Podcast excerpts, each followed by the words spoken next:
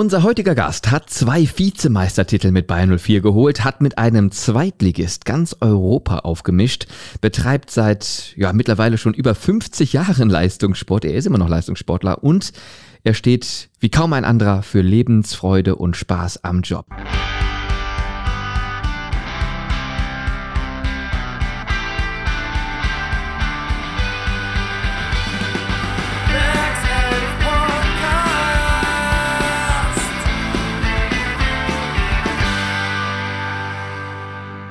Der Werkself Podcast. Heute mit Erik Meyer.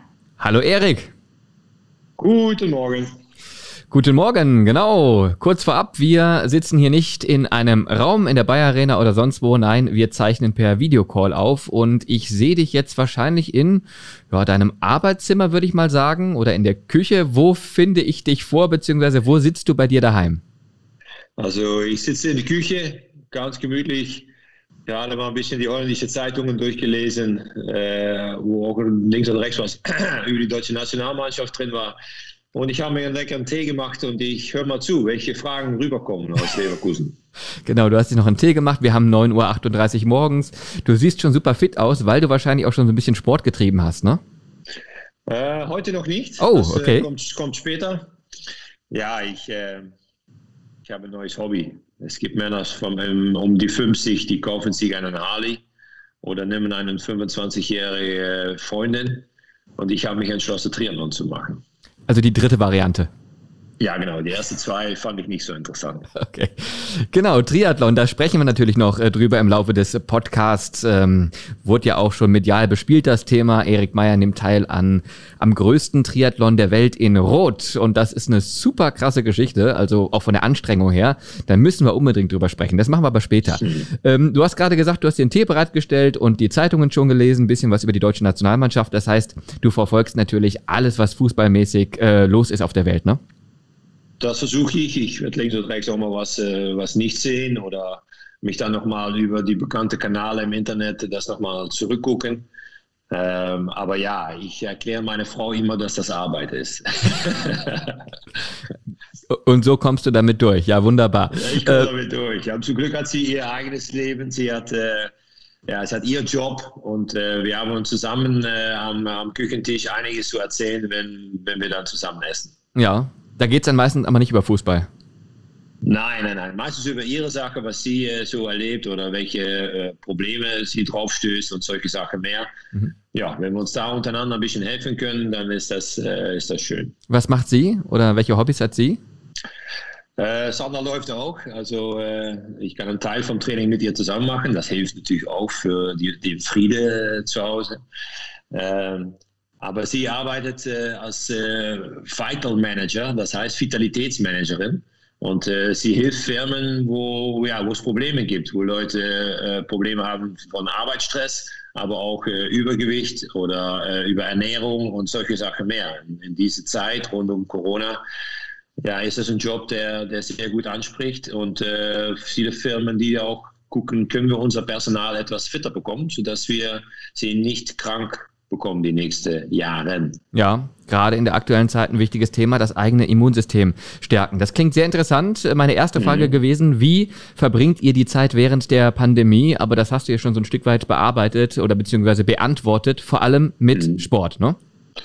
Äh, ja, wir haben äh, auch eine Anzahl an neue Kochbücher gekauft und äh, weil die Restaurants geschlossen sind, wir haben keine Kinder, äh, dann ist die Welt sowieso ein bisschen kleiner geworden. Und äh, wir kochen gemeinsam abends. Äh, und weil ich sehr viel sporte und meine Frau auch sehr auf Ernährung achtet, ähm, ernähren wir uns sehr gesund. Und da gibt es schöne, neue, interessante Kochbücher, wie man mit sehr viel Gemüse und äh, Bohnen und solche Sachen mehr äh, ja, leckere Gerichte machen kann. Und äh, das machen wir in letzter Zeit zusammen. Mhm. Ja, du bist schon auch so ein bisschen der Musterprofi auch noch nach der Karriere. Ähm, das sage ich, äh, wir sehen uns jetzt hier, aber viele kennen dich jetzt auch von Sky als TV-Experte, wie auch immer. Du bist mittlerweile, das darf man ja sagen, 51 und ja. ähm, wie gesagt, machst immer noch viel Sport, ernährst dich gesund. Ähm, viele, mit denen du damals Fußball gespielt hast, ähm, die machen das nicht unbedingt so. Ne? Ist dann auch mal so, dass man denkt, oh, zum Glück habe ich weiterhin auf meinen Körper geachtet, auf meine Ernährung, dass es mir jetzt noch so gut geht, dass ich jetzt noch so fit bin? Ja, das ist, ich sage immer, that's the way of life. Äh, ich fühle mich da sehr wohl dabei. Äh, ein anderer sagt, äh, hör auf mit den Scheiß, mit, das, mit dem Bewegen und Training.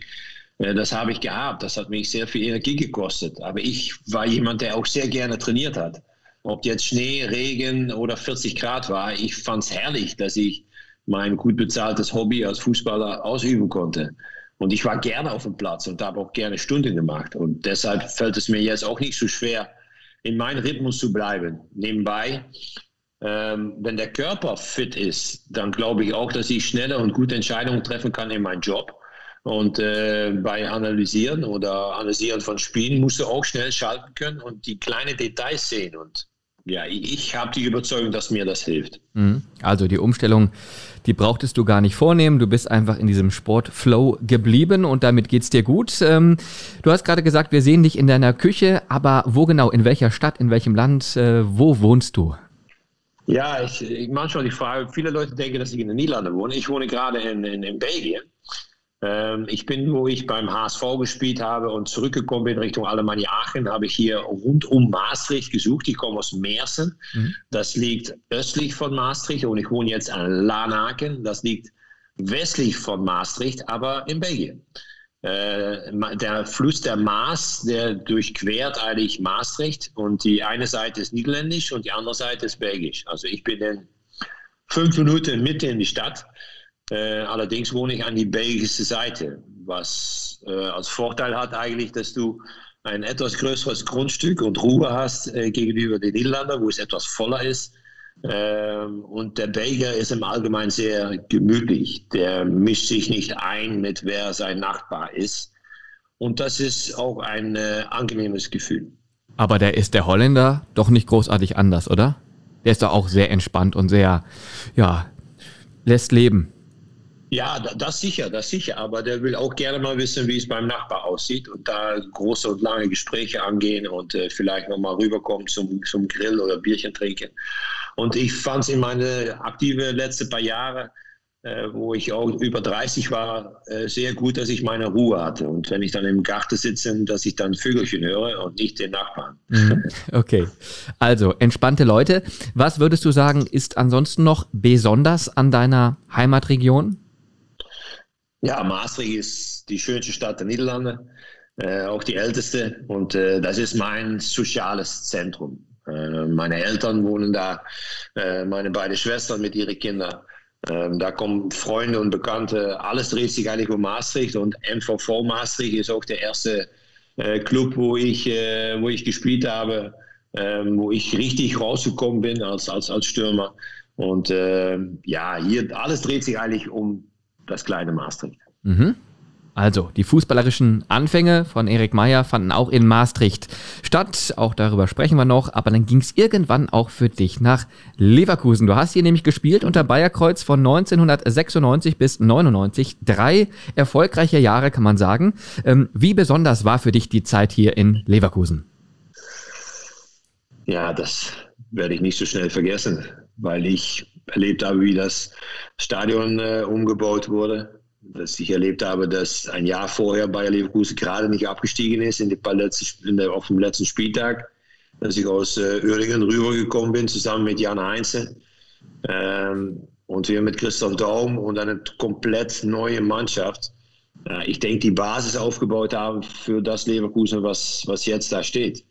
Und ähm, ja, da war ich stolz, dass ich ein Teil davon war. Und ja, ja ich, ich denke, dass ich in Christoph Daum meinen besten Trainer getroffen habe, auch in die drei Jahre Leverkusen. Ein bekloppt wie, wie eine Pfanne, aber ähm, trotzdem ein, ein, ein, ein lustiger Kerl, aber auch ab und zu ein, Entschuldige mein Deutsch, ein Arschloch. Weil ähm, ja, er war, war knallhart und hat vieles von uns gefragt. Und die drei Jahre mit Bombennamen, mit Bombenspieler, ja, die haben uns, die haben mich auch äh, auf ein höheres Niveau gebracht, auch durch die Trainingseinheiten von Christoph Daum. Ja, gibt ja nicht wenige sagen, dass äh, Christoph Daum das Ganze nochmal auf eine andere Ebene gehoben hat hier in Leverkusen und äh, du bestätigst das gerade durch das, was du sagst. Habt ihr noch Kontakt? Ja, wenn wir uns sehen, dann äh, ist es immer lustig. Äh, ich muss ihn dann immer noch daran erinnern, dass er mir das letzte halbe Jahr Leverkusen fast geklaut hat. Oh. Äh, weil ich, ja, weil ich dann äh, mich entschlossen hatte, nach Liverpool, mein, äh, mein Club, wovon, wovon ich als Kind schon Fan bin, äh, zu wechseln. Und er mich dann auch nicht mehr spielen lassen hat. Also das verzeihe ich ihm nie. Ähm, aber gut, das ist nun mal so. Trainer und Spieler haben manchmal andere Ideen, aber darum war, war genial. Mhm. Ja. Und ihr hattet eine super erfolgreiche Zeit mit ihm. Ja. Ähm, du bist in deiner Zeit in Leverkusen zweimal Vizemeister geworden und einmal Dritter. Mhm. Reden wir mal über die erste Vizemeisterschaft 1997. Bei Leverkusen nur zwei Punkte hinter Meister Bayern München. Und da muss natürlich die Frage sein, war da nicht mehr drin? Hättet ihr nicht damals wirklich diese, diese eine besondere Meisterschaft nach Leverkusen holen können? Denn, auch das möchte ich erwähnen, in der Hinrunde habt ihr zwar mit 2 zu 4 beim FC Bayern verloren, in der Rückrunde aber mit 5 zu 2 gegen Bayern gewonnen. Dreierpack Markus ja. Feldhoff damals. Also das war ja schon auch sportlich zwischen euch, zwischen Bayer und Bayern äh, auf Augenhöhe. Wäre der Titel drin gewesen? Äh, ja, ich denke schon. Aber ich glaube, dass du gewinnen lernen musst. Und dass Bayern München das schon gelernt hatte, dass sie bis zuletzt die Spannung äh, da auch umgehen konnten mit die, mit die gesunde Spannung, die dann entsteht. Und wir äh, hatten Probleme mit der Spannung. Wir haben dann ein Auswärtsspiel in Köln und das haben wir dann äh, leider verloren. Und ich glaube, dass das äh, durchschlaggebend war, dass, dass wir nicht Meister geworden sind, sondern Bayern München. Und äh, ja, dann bist du, wie so oft in Leverkusen der Fall ist, äh, Zweiter. Aber äh, wir haben eine unglaublich gute Saison gespielt. Uns, uns belohnt dafür, für unsere andere Spielstil mit sehr aggressives Anlaufen. Heute würde ich sagen, es ist ja Kloppians äh, Fußball, aber es war einfach nur Bayer Leverkusen. Dann wird da nicht so drauf geachtet. Aber wir haben Full Power Fußball gespielt und äh, viele, viele Tore. Ähm, ja, es war ansehnlich und das Stadion hat sich immer mehr gefüllt und plötzlich war es jedes Heimspiel und es ist ausverkauft. 22.500 ausverkauft.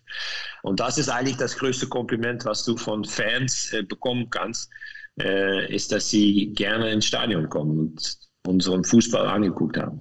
Ja, und das tun sie ja bis heute. 30.000 mittlerweile fast die Bayer Arena und ähm, auch da viele, viele Heimspiele ausverkauft. Das war so damals die Zeit, als die Euphorie entfacht wurde. Das trägt sich bis heute durch und es begann eine erfolgreiche Ära unterm äh, Bayer Kreuz, wo du eben maßgeblich beteiligt warst. Du hast die Saison gerade schön umrissen, dass eben auch der Titel drin gewesen wäre. Aber man muss, das fand ich einen interessanten Satz, das äh, Titelgewinnen lernen. Was bedeutet das? Bedeutet das vor allem diese mentale Geschichte, dass du im Kopf dann da bist, wenn es funktioniert? Und wie bekommst du das hin? Wie kann man das lernen?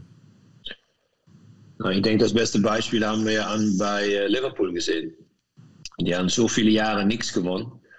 Und äh, Klopp kommt dahin, ähm, gewinnt die Champions League mit Liverpool. Und im nächsten Jahr ist die Brust noch breiter, ist das Glaube an sich selber noch etwas größer.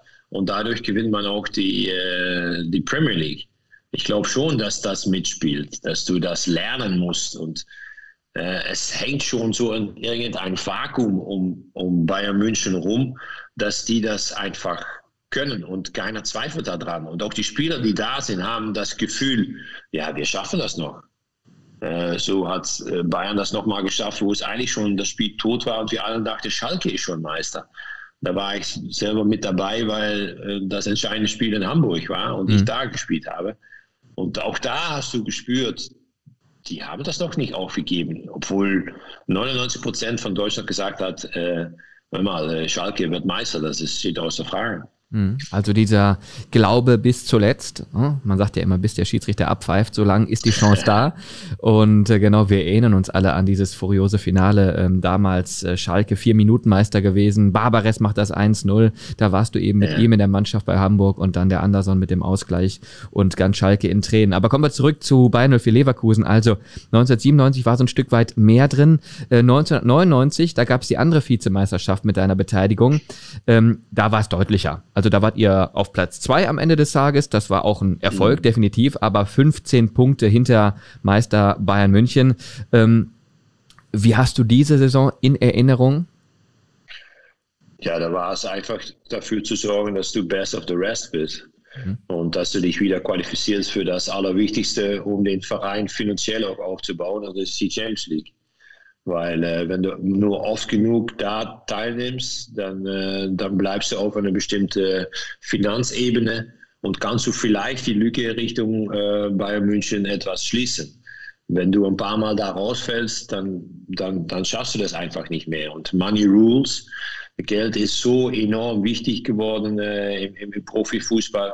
Und äh, da sehen wir ja die, die Jahre nachher, die letzten, die letzten 20 Jahre ist das nochmal explodiert. Äh, und damals war es auch eminent wichtig, um, um die Champions League zu spielen.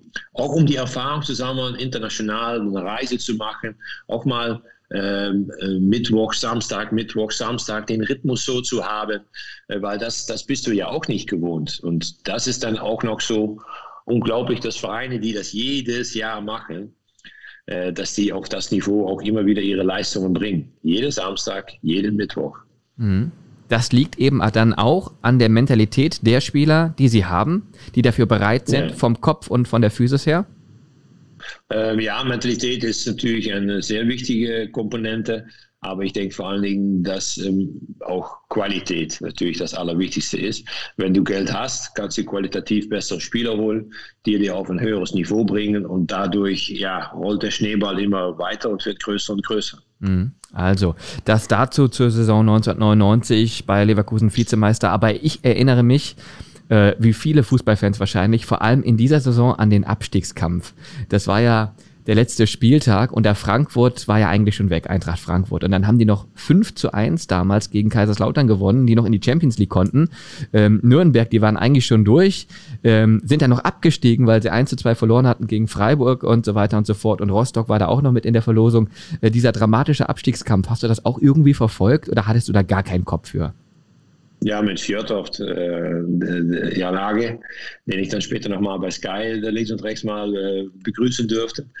Äh, ja, es ist natürlich cool, wenn sowas entsteht, weil Fußball ist Spannung und Fußball ist Emotion. Und deshalb ist es auch so schwer zu verkraften, dass äh, von Bundesliga an bis, äh, sagen wir mal, Kreisklasse äh, niemanden Fußball gucken kann. Und äh, Leute wollen gerne Emotionen haben und wollen da auch hin, zum Dorfplatz oder im Stadion, um äh, Fußball zu, zu gucken, um zu schimpfen, um zu lachen, um einen sozialen Treffpunkt zu haben. Und, äh, ja, das war damals der letzte Spieltag, das war Spannung pur. Und äh, das Schöne ist, man spricht noch immer drüber. Genau, man spricht immer noch drüber, auch Jahrzehnte danach noch. Ähm, du hast gerade gesagt, wichtig ist es vor allem, dass die Leute wieder ins Stadion können, was sie eben jetzt während der Pandemie nicht können. Glaubst du, dass ja. nach der Pandemie der Fußball wieder genauso aussehen wird wie vorher? Also das ist eine oft gestellte Frage, aber jetzt ja. eben auch von diesem gerade von dir genannten ähm, Aspekt aus äh, zu sagen, die Leute kommen dann wieder ins Stadion, sind wieder so euphorisiert, gehen wieder so mit. Äh, wird das dann auch wieder relativ schnell so kommen oder denkst du, da ist so eine gewisse Entwöhnung? Entstanden? Nein, ich denke, das ist wieder genauso. Ich denke, dass es sogar noch mehr wird. Okay. Weil die Leute wollen unbedingt wieder äh, etwas an Emotionen rauswerfen. Und ich denke auch, dass das gut möglich ist. Wenn wir mit Impfstoffen mal ein bisschen schneller vorankommen äh, und wir können an die Tür testen. Ich glaube, dass das ein A und O ist, dass du die Leute ein äh, sicheres Umfeld bieten kannst, ob das jetzt ein Stadion ist, ein Theater oder eine Kneipe oder ein Restaurant an die Tür, testen, grünes Licht, rein, rotes Licht, ciao, nach Hause, melde dich beim Amt, äh, dass du da nochmal nachgetestet wirst sondern äh, Leute müssen äh, Safety Zones haben. Und wenn ein Stadion eine Safety Zone ist, dann kannst du auch singen und jubeln und dir dein Bier und deine Bratwurst holen. Mhm. Hoffen wir, dass das alles bald wieder möglich ist, dass die Leute ins Stadion kommen können und auch wieder Fußball-Highlights genießen dürfen. Ähm, dein Highlight in Leverkusen, kannst du das nennen? Hast du da so ein persönliches Highlight, was dir sofort in den Kopf kommt, wenn du an Bayern 04 Leverkusen, an deine drei Jahre denkst? Ja, ich, ich denke, dass dann eigentlich das ganze Paket zusammengehört. Aber wenn du ein Spiel nennst, ja, ich kann ein paar schöne Spiele gegen FC Köln erinnern. Ich kann an ein schönes Champions League-Spiel erinnern gegen AS Monaco. Ähm, mit äh, Thierry Henry und Trezeguet. Da waren auch schon ein paar einige Namen auf dem Platz. Und äh, ja, so sind schon einige Spiele, die du dich erinnerst. Aber ich denke vor allen Dingen die drei Jahre. Also wir waren eine eine gute Haufen Freunde und Christoph Daum hat das geschafft in sieben Wochen Vorbereitung mit, ich glaube, 13 neuen Spielern mit, mit Ramelow und, äh, und Jens Novotny. Da kamen die Kovacs-Brüder kamen neu dazu, Jan Heinze, ich sag den, äh, sag den Verrückten, ähm, äh, da, da kam so Boris Sivkovic, äh, da kamen so viele neue Leute in den Sommer. Und Daum hat es geschafft mit, äh, mit Roland Koch zusammen, um in sieben Wochen aus diesem Fremdkörper eine Mannschaft zu schmieden, die jeder wehgetan hat, die im ersten Spieltag Dortmund nach Hause geschickt hat, äh, ohne Probleme, weil wir einfach gut waren und überzeugt von uns selber. Mhm. Und das hat sich eigentlich drei Jahre lang äh, durchgestreckt. Ähm, aber es waren auch sehr intensive Jahre. Ich denke, drei Jahre Daumen, das sind neun Jahre bei einem normalen Trainer. Das ist eine Auszeichnung aus dem Munde des Erik Meyer, dem TV-Experten. ja, Stark, er hat ja. alles von uns gefragt. Im, im Trainingslager um halb sieben hat, waren wir schon in die Laufschuhe. Ja. Und, äh, aber wenn die Resultate gut sind, dann machst du bei so einem Trainer auch mit. Und dann ja. ziehst du das auch durch. Auf jeden Fall. Christoph Daum, ähm, der hat da wirklich viel bewegt und für so manches Highlight in und rund um Leverkusen gesorgt. Ein Highlight, was mir immer sofort einfällt, wenn ich an dich denke, Erik, ist äh, das Hackentor gegen Schalke. Auch Tor des Monats geworden. Und du hast sicherlich auch noch lebhafte Erinnerungen an dieses wunderschöne Tor, oder? Ja, weil, äh, weil es immer wieder gezeigt wird. Genau. Und weil es nicht was typisches Erik Meyer ist, ähm, Leute erwarten langer Schlags, äh, Kopfball, hart arbeiten, Grätsche und versuchen, dass Ulf Kirsten Torschützekönig wird. Das ist auch so gekommen. und dann habe ich das Tor gemacht und das, ähm, ja, ja das, das, das war schön. Paulo Sergio mit seiner Hereingabe und äh, ich hinterm Standbein, langes Eck, Innenpfosten Lehmann hat noch hinterher geguckt. Das ist immer das Schönste, wenn der Torwart noch denkt, er kann noch was machen, aber er kann nichts mehr machen. Und dann geht der Ball rein. ah, sehr schön beschrieben. Ja, wunderbar. Und der Torjubel danach, äh, den habe ich auch noch vor Augen. Ja. Wie war der? Beschreib ihn gerne mal, mal gucken, ob du es noch weißt. Ja, wir, wir haben versucht, irgendwas abzuklatschen, aber am Ende hat es dann nicht mehr so ganz äh, gepasst. Äh, normalerweise war beim Torjubel mit Paulo Sergio Brust an Brust hoch.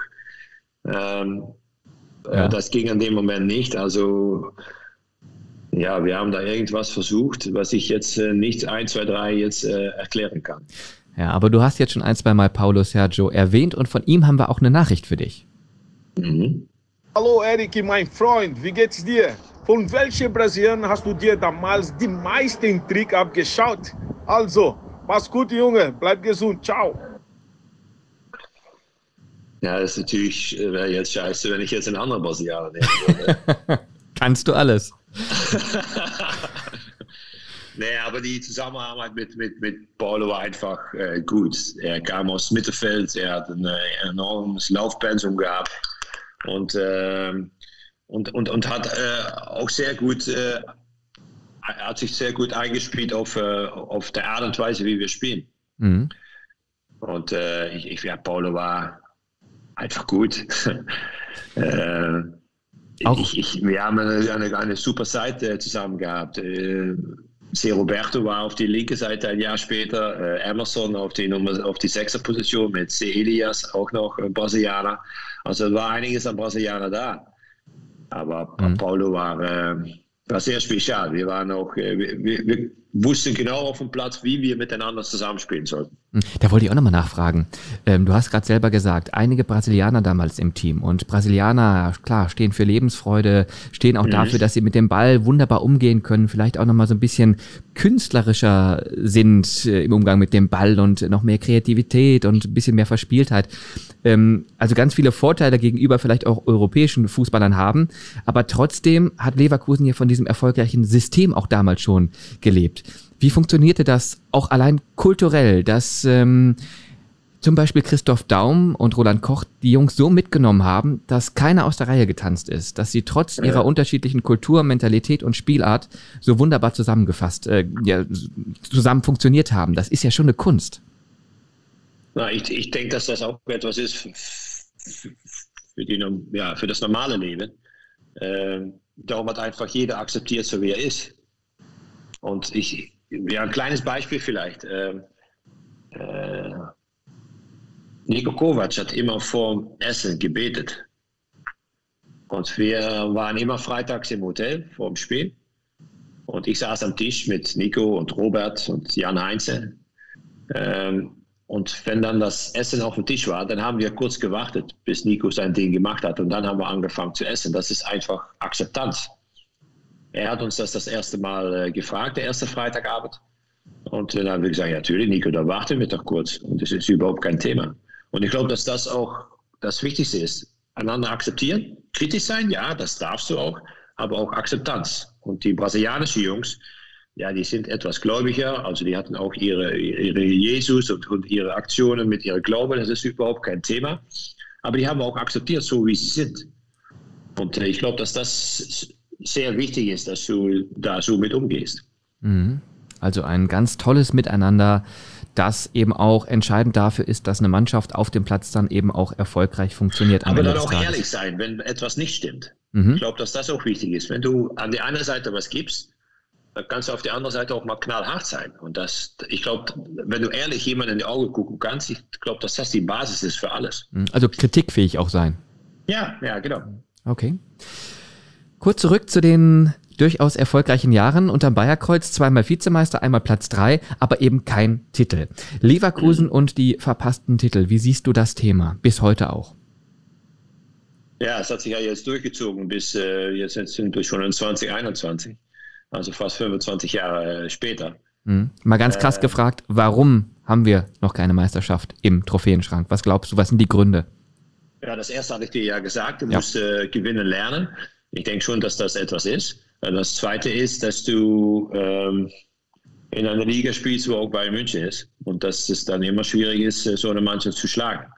Ähm, willst du die schlagen, dann wirst du wahrscheinlich auch noch auf ein finanzielles höheres Niveau kommen müssen. Und ja, wenn Bayern nochmal 400 Millionen auf dem Konto hat, wahrscheinlich hat Bayern Leverkusen die nicht. Also äh, das ist, glaube ich, schon der Riesenunterschied. Sie können einfach die besten Spieler holen.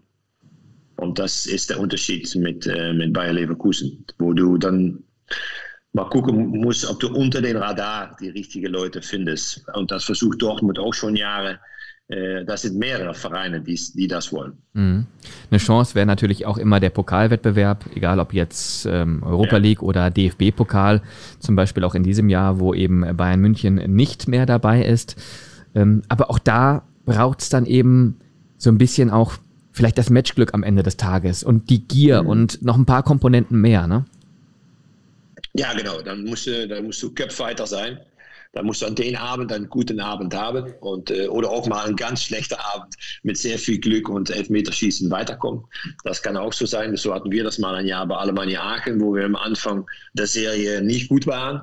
Aber dann haben wir die Bundesliga-Vereine bekommen, waren wir der Underdog und plötzlich hatten wir nichts zu verlieren und haben wir alle Spiele gewonnen und auch gegen Bayern München. Äh, das Glück musst du mal haben, um ins Endspiel zu kommen, aber dann musst du noch zustoßen können, um, um den, äh, den Pott mit nach Hause zu nehmen. Und das Letzte ist natürlich das Allerschwierigste, weil da kommt noch mal eine extra Portion Spannung dazu. Mhm.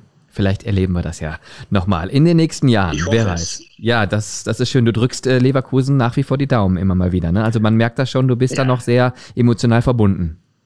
Ja, ich verfolge das auch und ich muss auch ab und zu, als, äh, wenn ich mal eine Analyse mache, äh, auch kritisch sein, wenn etwas nicht gut ist. Aber äh, natürlich, äh, die Vereine, wo ich gespielt habe, da gucke ich als erstes äh, in mein Handy rein. Äh, wie sind die Resultate? Wie haben sie gespielt? Welche Aufstellung? Äh, äh, ist da was verändert? ich, ich will eigentlich, dass ja, gut verfolgen. Das ist äh, Leverkusen vor allen Dingen, das HSV, Alemannia Aachen und natürlich äh, Liverpool. Mhm, dann hast du noch zum Beispiel in Sittard gespielt, bei Royal Antwerpen, FC Eindhoven, PSW Eindhoven, Maastricht und so weiter. Du hast bei elf verschiedenen Clubs gespielt in deiner durchaus langen Karriere. Ähm, deswegen kennst du eben auch viele Vereine. Was war oder ist das Besondere an Bayern 04 Leverkusen? Äh, die Zeit sehr familiär ähm, wir haben damals noch nicht die Businessräumlichkeiten gehabt äh, hinterm Tor, wo wir später dann äh, hingelaufen sind, um da mit der Familie zusammenzukommen, sondern das war oberhalb von die von Kabinentrakt. Ähm, da war ein Raum, das hat sich eigentlich angefühlt wie ein kleines Restaurant. Da bist du mit, mit Freunden oder Familie reingekommen. Ähm, hast eine große Runde Tische zusammen gegessen nach dem Spiel. Äh, sehr familiär. Alles war äh, auf Laufdistanz, die Trainingsplätze direkt um die Ecke. Äh, nicht nochmal im Auto steigen, irgendwo hinfahren. Nein, es war alles ja, sehr klar und deutlich. Auch wenn du eine Frage hattest, ob das jetzt steuerlich war oder mit deinem Gehalt oder mit äh, Sachen, die du bestellen wolltest. Ähm, du wusstest genau, an welche Tür du klopfen solltest. Und ich denke, dass Rainer Kallmund in diesem eine sehr wichtige Rolle gespielt hat, weil er auch die Ausstrahlung gab, immer Kinderchen, ich bin hier der große Vater, ich werde euch das schon regeln. Aber er war auch knallhart, wenn er mal unten in die Kabine war, dann wussten wir, ui, das wird kein Lachen heute Morgen. Der ist immer nur gekommen, wenn es gebrannt hat, ne? Ja, und das Schöne ist, dann hat Christoph Daum einen Schritt zur Seite gemacht und hat dann äh, Kali reden lassen. Und äh, das fand ich immer beeindruckt, weil Daum jemand war, der gerne auf die erste Reihe stand. Ja, da wusste man schon, jetzt äh, wird es ernst. Jetzt ja. muss, man's, muss man ins Achtung gehen ja, und dann auch liefern. Natürlich. Und was schön an Kalmund fand ich, dass er nicht die Kleineren angesprochen hat, sondern die, die großen Jungs. Äh, und ihr sollt das regeln. Und das, das fand ich gut. Und so, so sehe ich auch Führungspersönlichkeiten, dass du nicht die Kleineren angreifst, sondern die Jungs, die normalerweise auch den größten Mund haben oder, und auch den Unterschied machen. Mhm. Also, interessante Einblicke hinter die Kulissen bei Bayern 04 Leverkusen. Ähm, welche Rolle wird Bayern 04 für dich in Zukunft einnehmen, national, international? Was glaubst du? Ja, ich glaube, die Position, die sie jetzt haben, dass sie eigentlich jedes Jahr äh, kämpfen oder teilnehmen sollen äh, in die Champions League. Ich glaube, dass das schon mal ein A und O ist. Das muss das Ziel sein für Bayern Leverkusen. Die Struktur ist gut, die Jugend äh, äh, spielt auf ein sehr hohes Niveau und da kommt links und rechts mal, mal eine durch. Äh, Fakt ist, dass du unter den Radar gute Spieler finden musst, äh, die du dann für viel, vieles und gutes Geld wieder weiterverkaufen kannst oder musst. Ähm, das ist eine schwierige Position, aber es, es geht äh, nicht anders und du musst sorgen, dass du da der Beste bist. Und das will Gladbach auch und das will Dortmund auch. und deshalb ist es so spannend, um oben dabei zu bleiben. Absolut. Lieber Erik, wir haben dir am 11.03. ein Video zukommen lassen. Ähm, das gibt's auch für alle Fans, die jetzt zuhören, nach wie vor zu sehen auf unserem Bayern 04 mhm. YouTube-Channel. Das heißt The Flying Dutchman. Erik Meyer, Tore, Vorlagen und Magic Moments für Bayern 04. Leverkusen. Da sehen wir viele tolle Szenen, viele Tore auch von dir und ähm, die Botschaft, die auch ganz klar rüberkommt, du warst zu deiner Zeit damals der kopfballstärkste Spieler der Fußball-Bundesliga. Äh, warum? Du warst 1,89 groß, das ist jetzt nicht klein, aber jetzt auch nicht riesig. Äh, was hat dich ausgezeichnet? War es ähm, äh, deine Sprungkraft, dein Timing, was war's? Ja, ich denke, vieles trainieren. Ich habe an, äh, wie heißt das Ding auf Deutsch? Eine Kofferpendel. Als äh, junger Kerl in Maastricht sehr viel geübt, sehr viele Trainingsstunden noch gemacht, nach die normalen Trainingseinheiten mit Trainer Vergosen damals in Maastricht. Und das hat mich geholfen zu ein ordentlicher äh, Spieler in der Luft zu jemand, der äh, richtig gut geworden ist, also einen Spezialismus äh, kreiert hat. Und das habe ich eigentlich ausgebaut. Und äh, ja, wenn du gut gefüttert wirst, dann äh, kann derjenige, der hochspringt, auch gut köpfen. Und äh, Timing ist gut, natürlich, das ist sehr, sehr wichtig. Und ich hatte keine Angst, äh, den Ball zu köpfen. Ich hatte auch nie Schmerzen beim Köpfen. Ich glaube, das Kopfball ist auch eine Technik und die kannst du lernen. Und äh, dann tut es nicht weh und dann geht es auch dein Gehirn nachher noch ein bisschen gut. Mhm, ja, genau. Timing, Handlungsschnelligkeit, die Situation erfassen, ähm, ja, einfach diese Sprungstärke auch zu haben. Also, Kopfballtore hast du viele gemacht und du hast dich aber auch sehr gefreut, die Szenen nochmal zu sehen. Ne? Du hast uns auch sofort eine Mail geschickt äh, mit einem lieben Dankesgruß. Also, das sind schon so besondere Momente, die bleiben ein Leben lang. Ja, äh, ich denke, wenn man älter wird, ist es immer schön, um äh, Bilder von dir selber nochmal zurückzugucken oder zu sehen vor allen Dingen, wenn ein Club das reinstellt, also, ja, sehe ich das so eine Art Wertschätzung. Und äh, dann finde ich es auch nett, um dann auch zu reagieren, weil ich kann das dann angucken und nichts draus machen, aber ich glaube, dass es auch gerade schön ist, dass es Aktion, Reaktion gibt. Absolut, wie auf dem Platz auch. So, lieber Erik, wir haben ein kleines Spiel für dich vorbereitet. Entweder oder. Genau, ist ganz einfach. Zwei Optionen, die ich dir nenne. Du darfst gerne nennen, wofür du dich entscheidest und auch warum. Fußball oder Triathlon? Fußball. Weil das immer noch so dein Herzenssport ist. Ja, ich, äh, ich mache das von kleins an. Und äh, ja, ich, ich finde es schön, um mit anderen zusammen etwas zu erreichen. Äh, Triathlon machst du ganz alleine. Das ist schön, als ein, äh, um das mal anders zu machen. Aber zusammen feiern ist viel schöner als alleine feiern. ja, aber du willst, um nochmal das Thema aufzugreifen, beim größten Triathlon der Welt teilnehmen in Rot in Deutschland. Ähm, wie ist da der aktuelle Stand? Äh, weiß man schon, ob es dieses Jahr stattfinden kann? Äh, weiß man es noch nicht? Wie bist du in der Trainingsphase gerade vorangeschritten? Also könntest du starten, wenn es jetzt losgehen würde, oder brauchst du noch ein paar Wochen? Wie schaut das da bei dir aus? Ja, ich sollte eigentlich äh, letzten Sommer teilnehmen. Allerdings wurde es dann äh, abgesagt. Ich wollte das im Jahr machen, wo ich 50 bin. Das ist mir gerade nicht gelungen. Ähm, und dieses Jahr ist es verschoben von 4. Juli auf den 5. September. Also werde ich 52 sein, wenn ich hier teilnehme. Äh, so schnell geht das. Ähm, ja, ich, ich bin gut im Training. Ich habe Anfang Januar wieder angefangen, äh, mein Trainingspensum aufzunehmen. Äh, ich habe gerade meinen zweiten Block an Ausdauertraining hinter mir und ich gehe es ja semi-professionell an. Mhm. Das heißt, Versuch, wie viele machst. Einheiten die Woche? Äh, ja, ich rechne meistens in Stunden. Jetzt bin ich, letzte Woche war 18 bis 20, 20 Stunden. Mhm. Das ist viermal Rad, viermal Laufen und zweimal Schwimmen, also um die zehn. Ja, dann musst du deine Tage mit Reisen nach Sky äh, München und äh, Familienleben schon richtig gut einteilen, ohne dass irgendwo äh, was schief läuft. Und äh, ja, es ist viel, aber ich habe mir das vorgenommen und äh, ich habe als erstes meine Frau gefragt, darf ich das machen? Äh, und ihr auch erklärt, wie viele Stunden das sein würden.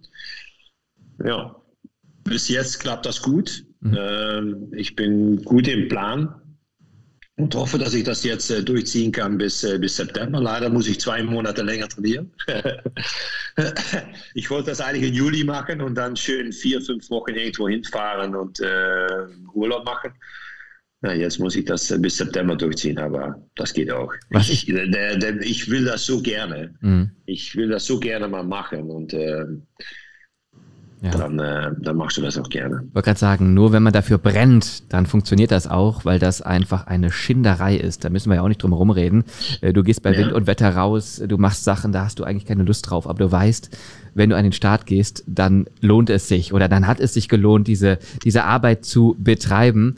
Ähm, aber klar ist auch, es sind drei Disziplinen. Du gehst erst ins Wasser, steigst dann aufs Rad und musst dann noch einen Marathon laufen. Also ganz kurz für alle, die die Distanzen nicht vor Augen haben. 3,8 Kilometer schwimmen, 180 Kilometer Rad und dann 42,195 Kilometer laufen, also Marathon. Was ist deine Lieblingsdisziplin und was magst du nicht so? Das Bier nachher ist eigentlich meine Lieblingsdisziplin. okay. Also die vierte Disziplin, okay. Ähm, ja, ich habe kein Problem mit, äh, mit Schwimmen. Ähm, das ist lang, ja, das, davon wird man müde, ja, das stimmt auch, aber das, das geht schon. Als Holländer und Wasser, das geht schon zusammen. Äh, auf dem Rad fühle ich mich auch wohl, da bin ich mit aufgewachsen. Äh, Laufen war für mich bis jetzt äh, auf dem Fußballplatz äh, 110 mal 55 oder im 16er. Äh, jetzt ist das Terrain etwas größer und ähm, ja, das ist schon schwierig. Vor allen Dingen, wenn du die ersten zwei Dinge schon gemacht hast und du steigst dann erst in deine Laufschuhe.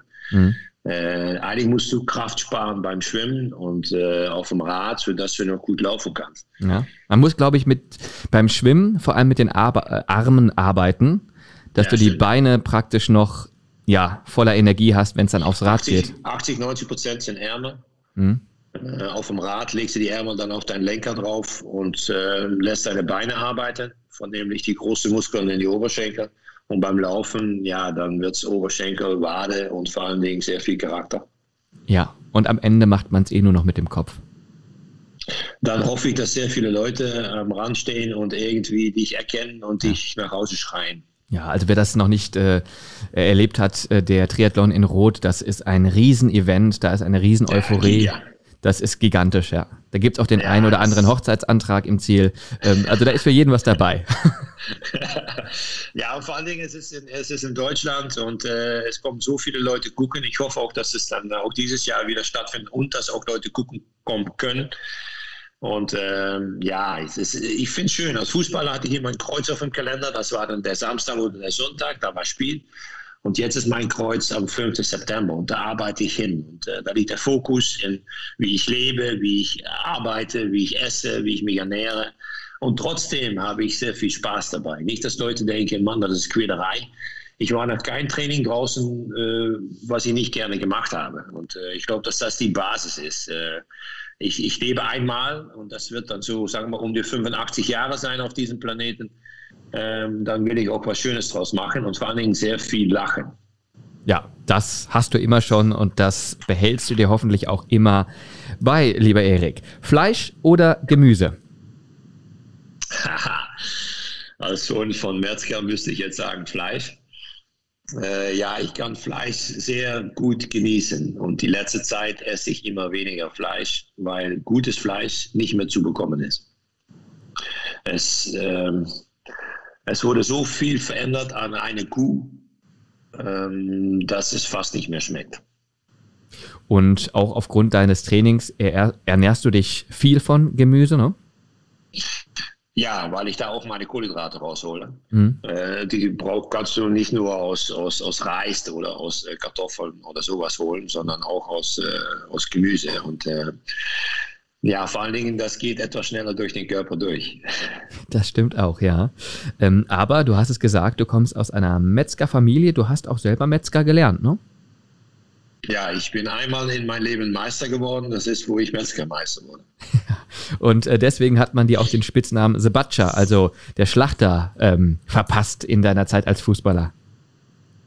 Ja, das hat wahrscheinlich auch damit zu tun, dass ich gerne ausgeteilt habe, mhm. aber auch gut einstecken konnte. Und das sind ja Sachen, die ein Metzger auch gerne macht. Tivoli oder Enfield Road? Hm. Anfield Road. Weil das ist, das ist für mich äh, das, das, das A und O, wo ich da das erste Mal auflaufen durfte in die Stammelf äh, gegen Leeds United. Ja, das war Gänsehaut pur. Das war der Fan von Liverpool, der in die Mannschaft auf dem Feld stand. Das war ein Riesenkompliment an alle Leute, die an mich geglaubt haben und vor allen Dingen an meinen eigenen Fleiß, dass ich es geschafft habe, als Manneke aus Meersen, der Sohn von Metzger, dass ich spielen durfte auf, auf, auf Anfield für den FC Liverpool, mein Traumverein, wo ich als Kind einmal im Jahr hatten wir englische Fußball, wenn FA Cup Final war. Und für mich war Liverpool und Ian Rush, das war für mich etwas ja, Außerirdisches. Und wo Gerard Roulier dann angerufen hat, uh, do you want to play for Liverpool FC? Brauchte ich natürlich auch nicht so lange nachdenken. Und Enfield ist was Magisches. Es ist ein alt, es altes Stadion. Äh, die Leute sitzen ganz eng zusammen. Der Rasen ist perfekt. Äh, die Akustik ist fantastisch. Und dann natürlich beim Einlaufen das You Never Walk Alone. Ja, dann kannst du mich wegtragen. Da ist man elektrisiert als Fan, als Spieler. Das ist eine ganz eigene Magie, die du wahrscheinlich so mhm. auch nirgendwo anders erlebt hast, oder? Nein, du hast ja gesagt, äh, Tivoli, da war auch eine bestimmte Stimmung. Die war etwas anders, aber das war auch ein bisschen das Fußball, wie es früher war. Äh, mit einem Stadion, wo an zwei Seiten nur ein Dach drüber war. Der Rest war unüberdacht stehen. Äh, du hast die Bratwurst gerochen auf dem Spielfeld. Äh, das Bier wurde getrunken. Der Urin kam aus den WCs raus, weil es nur alte Schemmel war. Ähm, aber trotzdem hat es Stimmung gehabt. Wenn die Lampen an waren und es war Freitagabend und da saßen dann 20.000 Mann, es war schon ein geiles Stadion, eine, eine, sehr alte Hütte, aber es war schon Stimmung da. Und die Leute kamen dahin schon eine Stunde vorher im strömenden Regen und haben gewartet, bis wir dann rausgekommen sind. Das ist schon geil. Ja, und für alle, die sich jetzt wundern, Erik Meyer spricht vom alten Tivoli.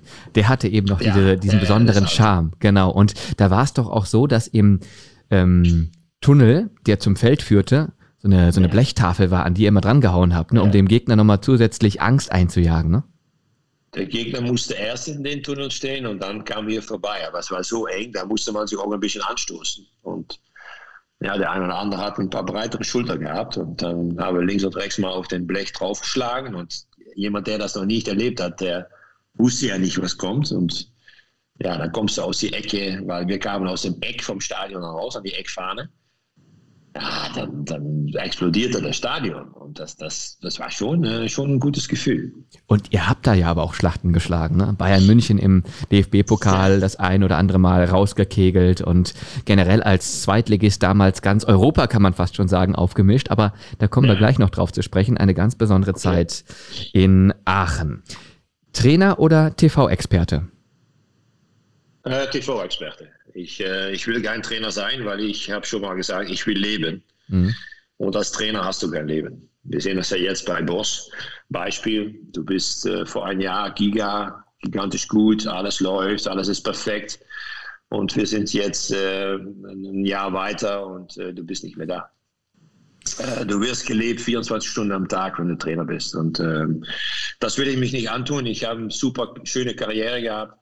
Äh, ich habe versucht als äh, Sportdirektor bei Alemannia Aachen, das war 24-7 mit äh, so einem Scheißtelefon am Ohr oder jeder will was von dir.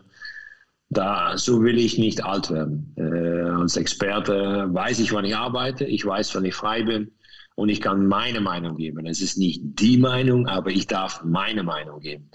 Und vor allen Dingen als Niederländer ins deutsche Fernsehen zu erklären, wie Fußball funktioniert, das macht Riesenspaß. Das hat schon, das hat schon so einen, seinen ganz eigenen Charme, auf jeden Fall.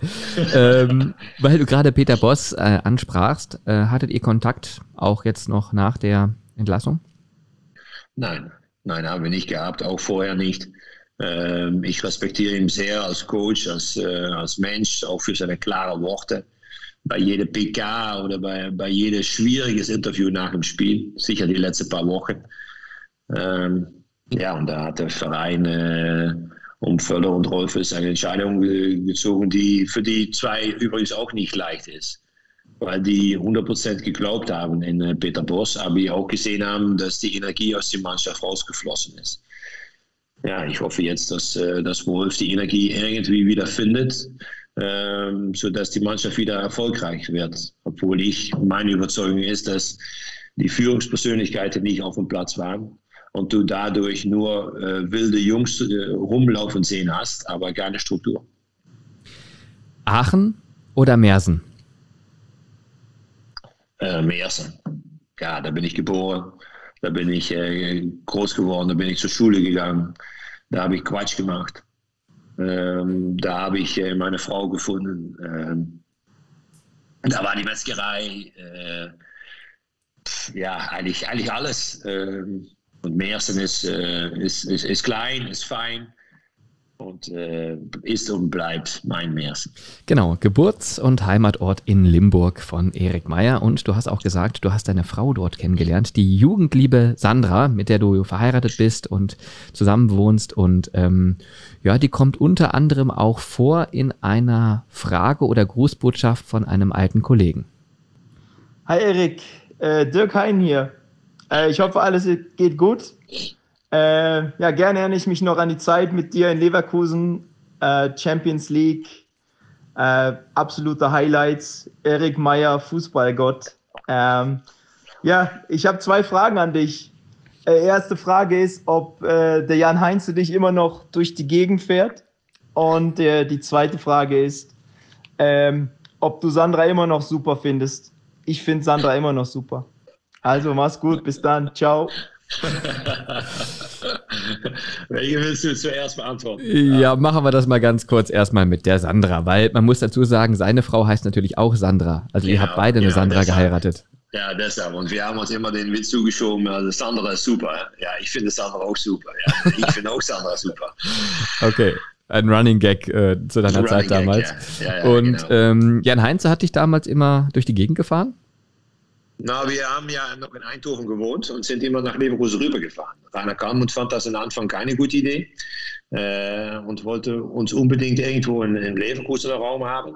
Äh, wir haben das einfach mal ein bisschen ignoriert und haben gedacht, wenn die Leistung stimmt, dann schweigt irgendwann das. Und das ist auch so gekommen. Und äh, wir haben uns teilweise äh, bei Tommy Reichenberger der hat eine Wohnung in Leverkusen und wenn wir äh, spät abends noch Spiele hatten oder während der Woche oder am Samstag sind wir bei Tommy geblieben, haben Sonntagmorgen noch trainiert und sind dann erst nach Hause gefahren. Und eine Woche hatte ich äh, das Vergnügen zu fahren und die andere Woche hat Jan gefahren. Okay. Äh, bei Jan waren wir immer 15 Minuten schneller in Leverkusen als mit meinem Auto. Äh, Jan war, was das angeht, äh, klein im Format aber seine Füße haben richtig aufs Blech gedrückt. Ah, verstehe. So ein bisschen der, der Rennfahrer unter euch Holländern. Yep. Ah, okay. Ja. Äh, auch der Begriff Fußballgott ist gerade gefallen. Ähm, so haben die Fans im Stadion immer skandiert, ne? Erik Meyer, Fußballgott. Ja, schön.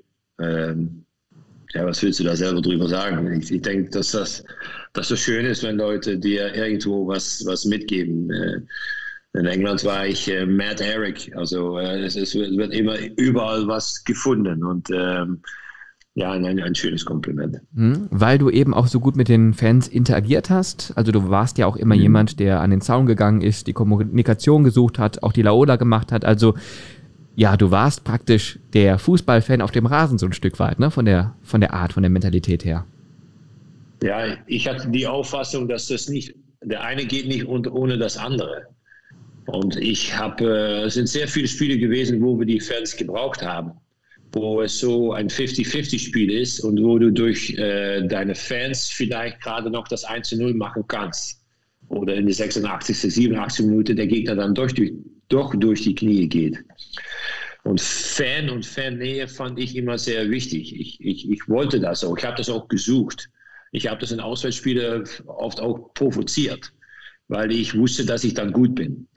Ähm, und ich dann vielleicht ein bisschen Druck weghole bei, bei anderen oder bei jüngeren Spielern. Mhm. Ähm, aber ich, ich habe es genossen, immer äh, für Fans zu spielen.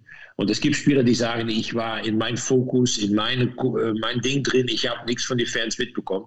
Ich habe alles mitbekommen. Und ich finde es auch, dass es ganz normal ist, dass du als Fußballer Fußball spielst für Fans. Leute kommen ins Theater, also ins Fußballtheater, und wollen da was sehen. Und die wollen da nicht elfmal den gleichen Spielertyp auf dem Platz sehen, sondern die möchten sich identifizieren mit einer von denen.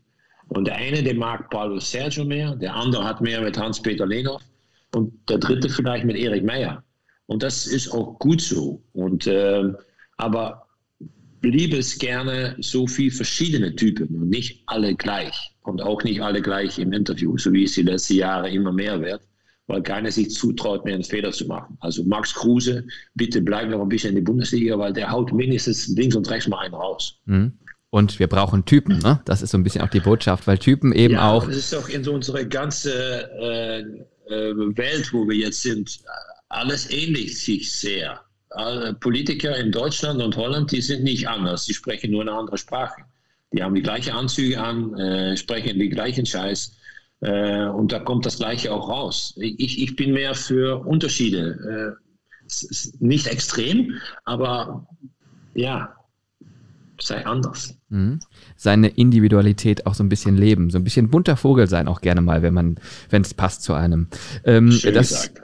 Das hast du, danke, das hast du ähm, vorgelebt auf dem Spielfeld bei all deinen äh, Profistationen. Du hast angefangen 1988 in Sittard, dann weiter zu Royal Antwerpen, FC Eindhoven, Fortuna Sittard dann nochmal zurück, dann MVV, MVV Maastricht, PSW Eindhoven. Und bei PSW Eindhoven, da hast du auch deinen einzigen Titel gewonnen, und zwar den holländischen Pokal. Ähm, das ist dann auch nochmal was ganz Besonderes, einen Titel zu holen, ne? Ja, ja das, ist, äh, das ist sicher was, äh, was Spezielles. Und äh, weil ich in meiner Karriere nicht so viele geholt habe, äh, nicht so viel wie in, wie in Kimmich heutzutage oder Müller. ja, du hast auch nie bei Bayern äh, München gespielt. Ist, ist, ist, ist jeder Pokal oder Pokal-Endspiel oder ein Endspiel ist, ist was Spezielles. Du arbeitest darauf hin Und äh, das willst du auch erreichen, genau wie in der Meisterschaft. Meisterschaft ist natürlich noch mal schwieriger, weil das äh, mit 34 Spielen verbunden ist. Und äh, ja, du spielst ja, um etwas zu gewinnen. Erstmal das eine Spiel und wenn es am Ende dann noch was Größeres ist, ja, dann, dann, dann ist das etwas, wenn du ein alter Sack bist oder 50 plus, dann kannst du mal da mal drüber nachdenken und schmunzeln. Mhm. Und durch deine gute Leistung beim PSV Eindhoven, auch durch den Titel vielleicht, hast du aufmerksam gemacht äh, oder wurdest du entdeckt auch von äh, Mannschaften zum Beispiel aus Deutschland und danach ging es auch direkt in Deutschland für dich weiter und zwar beim KFC Uerdingen, mittlerweile mhm. Drittligist. Wie schwer fiel dir der Umzug ins Ausland nach Deutschland? Was war ähm, für dich der gravierendste Unterschied und weitere Frage, Unterschied holländischer, deutscher Fußball. Wo würdest du sagen, sind da die gravierendsten ähm, Dinge, die sich da unterscheiden? Ja, ich, ich, ich war ja in Eindhoven und da gab es einen Konkurrent bei mir im Sturm, der hieß Ronaldo. Der kam aus Brasilien und äh, ja, er war halt ein bisschen besser. er war auch ein bisschen dicker, aber er war auch ein bisschen besser. Und äh, er hat dann gespielt und ich musste dann gucken, dass ich entweder da der ideale zwölfte Mann bleibe oder was anderes. Und ich bin dann gewechselt zu KFC Uerdingen. Jan Heinze war schon ein Jahr voraus. Der ist schon, hat schon ein Jahr da gespielt und hat gesagt, Erik, Bundesliga und das passt zu dir. Ich kam äh, bei Friedhelm Funkel als Trainer und das war eigentlich die sehr weise Entscheidung. Vielleicht die beste Entscheidung in meiner Karriere, um dann nach Deutschland zu wechseln, weil ähm, der deutsche Fußball hat irgendwie zu mir gepasst. Ähm, äh, auf Charakter, Arbeitsfleiß, äh, die äh, Wertschätzung, äh, volle Stadien, Emotionen. Äh, ja, das ist alles etwas mehr äh, in Deutschland vorhanden, als es in den Niederlanden. In den Niederlanden ist es etwas niedrigeres Tempo, äh, etwas technisch-taktischer vielleicht, sicherlich am Anfang. Jetzt hat sich das äh, nivelliert. Aber äh, das, das sind schon Unterschiede. Der holländische Fußball ist, was das angeht, äh, eine Stufe niedriger als der deutsche Fußball. Ähm, was Engagement angeht, was äh, Tempo angeht. Äh, ähm, was das Niveau angeht. Und die nächste Stufe wäre dann meines Hinsicht äh, die englische Premier League, weil es da nochmal eine Stufe höher geht, nochmal stärkere Spieler anwesend sind und äh, die Liga nochmal stärker und ausgeglichener ist. Mhm, okay, interessante Einschätzung. Kurz zurück zum KfC Uerdingen. Äh, da hast du es auch in der ersten Saison direkt richtig gut gemacht, warst mhm. Stammspieler, 32 Spiele, hattest ähm, eine zweistellige Torquote mit elf Buden, die du gemacht hast und dann im Jahr des Europameistertitels für Deutschland 1996 dann der Wechsel zu Bayern 04 Leverkusen. Da haben wir ja schon über deine Zeit dort gesprochen. Drei Jahre später, äh, 1999, dann der Wechsel nach England. Ähm, ja, das ähm, Erleben des Jugendtraums für den FC Liverpool ähm, aufzulaufen. Das war eine, eine prägende, eine bewegende, eine tolle emotionale Zeit. Auch das hast du gerade beschrieben. 24 Einsätze für den FC Liverpool hast du absolviert, aber du hast kein Tor geschossen. Da muss ich natürlich mhm. als kritischer Journalist auch mal kurz nachfragen, woran lag das? Ähm, ja, die Liga habe ich ein Tor geschossen, das stimmt. Im, im Pokal gegen Hull habe ich zweimal getroffen, aber das, das zählt hier nicht mit. Ähm, ja, ich denke, dass so ein Stürmer auch ein bisschen das Fortuna und Glück, Glück haben muss, dass du im richtigen Moment dann auch äh, sicherlich am Anfang in deine ersten paar Spiele vielleicht da, da ein Tor machst und dann kommst du in so einen Flow, so wie es in Uerdingen der Fall war. Äh, ich war nie der richtige, super große Goalgetter. Ich war mehr derjenige, der andere um sich herum besser spielen lassen ließ. Ich hoffe, dass das richtig deutsch war. Ähm, der andere so ein bisschen glänzen da, lässt auch, ne? Mhm. Ja, genau, genau. Wie, wie, wie Ulf zum Beispiel enorm gut von mir profitieren konnte in die Zeit. Äh, was auch total okay, weil er auch mehr der Goalgetter war, als ich es war. Und einer muss es ja tun. Und äh, bei Liverpool leider hat es da, hat's da nicht gereicht. Äh, Michael Owen, Robbie Fowler und Emil Heskey waren meine Konkurrenz, äh, drei englische Nationalspieler. Ja, dann wird es schon mal schwierig. Und ich habe mich selber auch den Druck aufgelegt, da äh, top zu sein. Ähm, und ich bin eigentlich auch nach Liverpool gewechselt, um zu gucken, wie weit kann ich denn eigentlich kommen mit meinem Potenzial, mit der Art und Weise, wie ich Fußball spiele. Und nach äh, anderthalb Jahren, eigentlich nach dick ein Jahr, habe ich eigentlich eingesehen, dass das Niveau Liverpool für mich zu hoch war. Das tut natürlich weh, wenn du dir das selber sagen musst. Aber das war die Realität. Und das, äh, die Jungs, die da waren, die auf meine Position gespielt haben, waren besser. Und dann kannst du das verschweigen. Aber ich glaube nicht, dass das gut ist. Und äh, Ehrlichkeit ist für mich sehr wichtig. Und ich habe gedacht, okay, gut, dann muss ich was anderes suchen. Und ich bin dann über Preston North End, wo ich sechs Wochen war, äh, gewechselt zum HSV, weil ich wollte wieder Fußball spielen und nicht nur sitzen. Und am Ende des Monats äh, haben sie mich äh, enorm viel Funden überwiesen auf mein äh, englisches Bankkonto.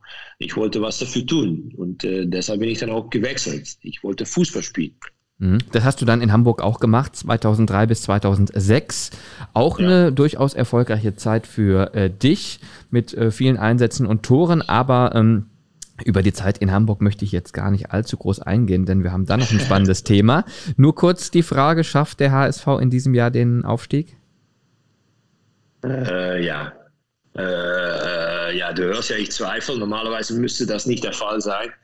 Aber nach den Jahren, die wir bis jetzt gehabt haben, äh, gehe ich davon aus, dass sie, dass sie es schaffen werden, ja. Okay. Viel spannender als die Station beim HSV finde ich aber natürlich die bei Alemannia Aachen 2003 bis 2006. Da hast du auch deine Karriere beendet. Das war eine ganz besondere Zeit. Du bist mit Alemannia Aachen aufgestiegen in die erste Bundesliga. Das war ein Aufstieg, um das nochmal zu verdeutlichen, vom Wert her nach 36 Jahren. Also in der Kaiserstadt hat man so lange drauf gehofft, dass das was wird. Und nach fast vier Jahrzehnten dann echt, endlich der Aufstieg, eben auch, weil Erik Meyer da wirklich tollen Fußball gespielt hat und zum Publikumsliebling auch dort wurde und einfach eine tolle Zeit hatte, viele Tore geschossen hat, für die Mannschaft gearbeitet hat, einfach ja total sich auch hat identifizieren können mit der Alemannia. Ich glaube, ähm, Erik, das kann ich so sagen. Und ähm, ja, der Aufstieg war das eine, aber ihr habt eben auch ins DFB-Pokalfinale geschafft. Ähm, mhm. Als Zweitligist habt gegen ja. Bremen denkbar knapp mit 2 zu 3 verloren. Du hast sogar noch in dem, in dem Finale noch ein Tor geschossen, ähm, aber das hat mhm. trotzdem nicht mehr ganz gereicht. Aber dadurch, dass ihr im Finale wart, durftet ihr als Zweitligist im UEFA Cup ähm, spielen. Auch ein Wahnsinn. Also Aufstieg, Pokalfinale, UEFA Cup. Beschreib einfach gerne mal den Wahnsinn in Aachen. Ja, ich habe das in ein kleines Buchlein reingeschrieben, wo ich dann aufgehört habe. Drei geile Jahre. Und das war es eigentlich auch. Äh, Jörg Schmatke, der Manager war in Aachen, äh, war mal in Hamburg zu Besuch bei Rodolfo Cardoso, mit dem er zusammengespielt hatte bei Freiburg und äh, wusste, mein Vertrag endet da und alles über 30 musste weg in Hamburg. Und ich sagte, komm dich das mal angucken bei uns am alten Tivoli. Ich habe das gemacht und äh, er hat mich überzeugt, für ein Jahr zu unterschreiben. Äh, bin da hingegangen, bin gekommen, erste Training, es gab nicht mal Handtücher. Äh, nach dem Training, äh, nach dem Duschen wurde nicht mit abtrocknen. Du musstest alles selber mitnehmen. Äh, es war entweder warmes Wasser im Becken oder aus der Dusche. Beides gleichzeitig war nicht möglich.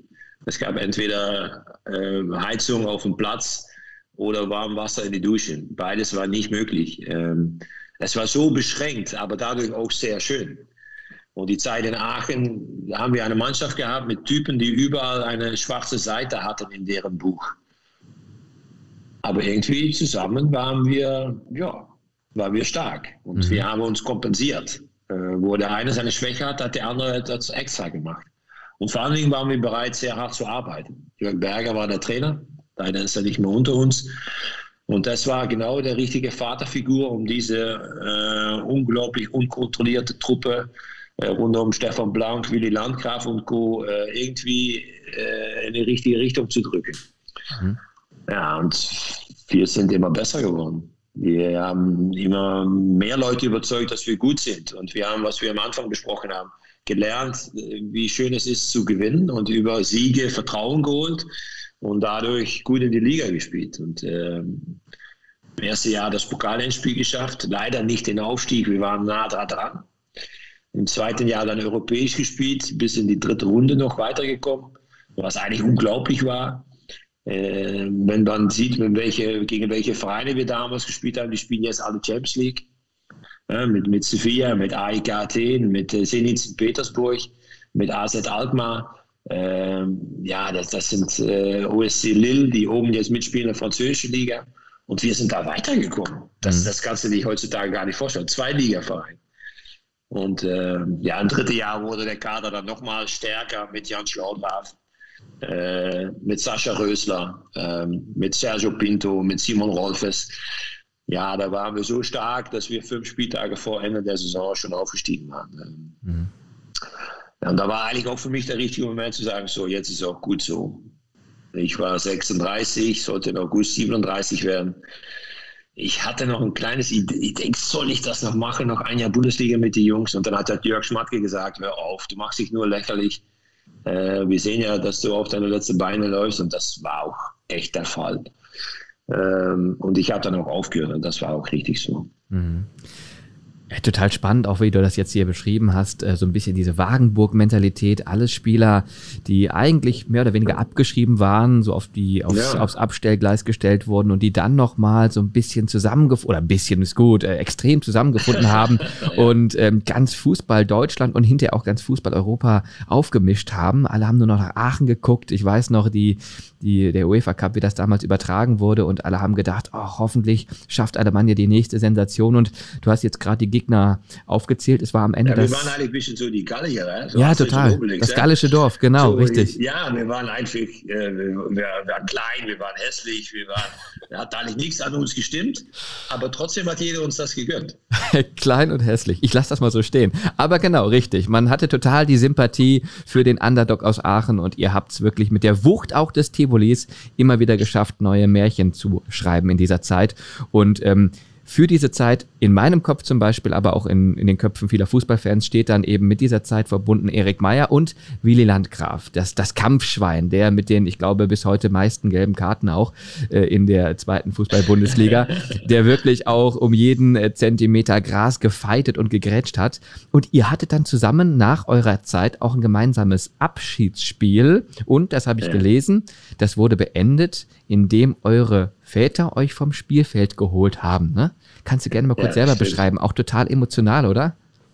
Ja, das war ein schöner Tag äh, im Oktober 2006, wenn ich das richtig jetzt so in Erinnerung habe. Ähm, ja, wir waren beide die zwei Älteste in der Mannschaft. Wir haben all die Jahre voll durchgezogen, jedes Training mitgemacht. Das war auch Dieter Henking hat gesagt, äh, nichts Spezielles für euch beide. Ihr müsst das voll durchziehen, genau wie die jungen Jungs das auch. Ihr müsst vorangehen. Das haben wir auch gemacht. Und dann haben wir ein Abschiedsspiel bekommen am Tivoli, wo wir beide gesagt haben, wir hören auf. Ausverkauftes Haus, äh, alles drum und dran, alle Freunde, Bekannte, Familie, alles, alles war im Stadion drin, alles war gelb und schwarz und äh, es war ein schöner sonniger Spätsommerabend wir hatten viele alte Kollegen eingeladen und am Ende haben wir uns dann die zwei alte Herren Landgraf und Meyer, also unsere beiden Väter, haben uns vom Rasen geholt. Und ja, ich habe dann auch meinem Vater meine letzte Fußballschuhe gegeben. Und da war eigentlich die Geschichte rund. Und dann äh, eigentlich, ja, mein Vater war mein großes Vorbild. Als Kind äh, saß ich immer hinterm Tor. Mein Vater hat einen Sturm gespielt bei Meersen. Er war der gefeierte Metzger, aber auch der gefeierte Stürmer. Und ich wollte so sein wie mein Vater. Und äh, ja, das ist mir nicht gelungen, weil ich für SV Meersen nicht gespielt habe. Aber ich habe für andere Clubs gespielt. Und da sind sicherlich auch so ein paar, paar Tränen geflossen dann, ne? Sehr, sehr bewegend. Ja. Ja, ja das, das sind schöne Momente und das, das vergisst du nie. Und äh, das ist irgendwo im, im Kopf drin. Und äh, Papa ist jetzt 79 und er hat jetzt seine erste Impfung jetzt gehabt. er ist noch vital und frisch und fit und äh, reißt noch Bäume aus. Also äh, was das angeht, ist es geil, dass er noch jemand da ist. Und ihr wohnt noch in Mersen? Mein Vater wohnt jetzt mit Mama in Falkenburg, das ist ein Dorf weiter. Mhm, okay. Aber die haben es da schön zusammen und äh, sie, wie sage das, sie benutzen ihre Lebezeit. Ja, ja, nutzen auf jeden Fall die Zeit hier auf der Erde. Ähm, ein toller Moment war auch äh, für dich 1993 da. Und zwar gab es dann 6 zu 0 der holländischen Nationalmannschaft gegen San Marino und du standest im Kader. Das war mhm. ähm, aber, das muss man auch dazu sagen, dein einziges Spiel für die Elftal. Warum nicht mehr? Ähm, Van Basten, Gullit, Bergkamp, Verneuilung, aber trotzdem wurdest du berufen. Also man hat ja gesagt, Reicht der das? ist ja ja okay, okay, das sind auf jeden Fall ganz ganz große Namen zweifelsohne, aber äh, man hat dich ja trotzdem berufen. Man hat gesagt, der Erik Meyer, der ist ja. so gut, den müssen wir jetzt hier haben. Ja, ich habe bei Maastricht gespielt im Sturm und ich hatte bis dahin glaube ich 20 Tore geschossen. Mhm. Äh, ein bisschen so wie wie Silva es jetzt macht in der Bundesliga, so bei einem relativ kleineren Club deine Tore gemacht oder Wout Weghorst und ähm, ja, ich wurde dann eigentlich belohnt für meine Leistung. Und gegen das kleine San Marino, wo ein paar Stürmer dann nicht dabei waren, wurde ich belohnt und durfte das mein Länderspiel machen. Äh, direkt von Anfang an. Ähm, zum Beispiel Jan Wouters im Mittelfeld, Frank de Boer äh, noch mit hinten drin, äh, Aaron Winter hat in die Mannschaft noch, äh, noch gespielt, René Enkelkamp, der noch eine Zeitweile in Schalke war, war mit mir vorne im Sturm. Also das war schon eine, eine, eine gute Mannschaft und ähm, ja, ich denke schon, dass das das allerschönste Spiel ist, was ich gespielt habe. Weil es als Sportler nichts Größeres gibt, als für dein Land äh, äh, zu spielen oder da zu sein. Ob du jetzt Biathlon machst, äh, Turnen äh, oder, oder Fußballer. Du ziehst das orange Leibchen an oder für Deutschland das schwarz-weiße. Und das ist so eine Ehre, da zu stehen und die Hymne zu hören. Ja, das, das gibt für mich nichts Größeres. Dann bin ich auch sehr ja, patriotisch. Und diesen einen wunderbaren Tag, diesen Abend, diesen Moment kann dir eben auch keiner mehr nehmen, weil, wie gesagt, du hast es geschafft, du hast für die Nationalmannschaft gespielt mit vielen tollen Spielern und da sind wir beim nächsten und letzten Spiel, das folgendermaßen heißt. Top 04. Meine Top 04. Genau, es gibt vier Positionen auf dem Spielfeld. Tor, Abwehr, ja. Mittelfeld, Sturm.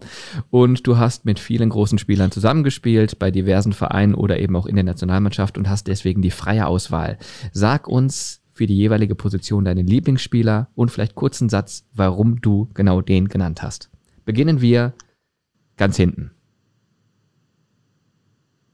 Im Tor. Ja, im Tor habe ich eigentlich nur bekloppte Leute kennengelernt. Im Torwart ist sowieso schon ein spezieller Typ. Und ich würde im Tor äh, Hans van Breukelen reinstellen. Mhm. Warum?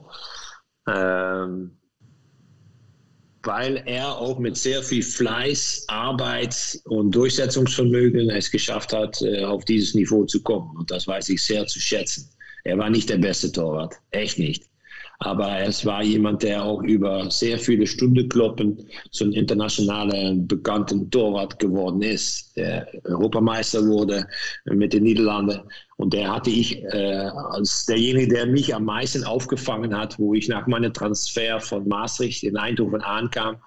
Und der hat mich da geholfen. Ähm, ich hatte ein Länderspiel. In die Kabine saßen nur Spieler mit 40 oder mehr Länderspielen.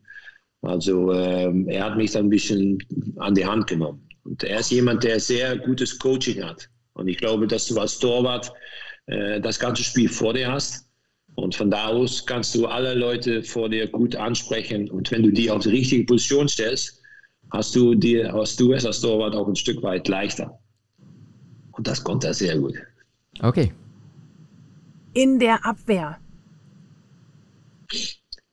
ja, das, das ist natürlich schwierig. Ich habe so viele gute Spieler, wo ich mit zusammengespielt habe.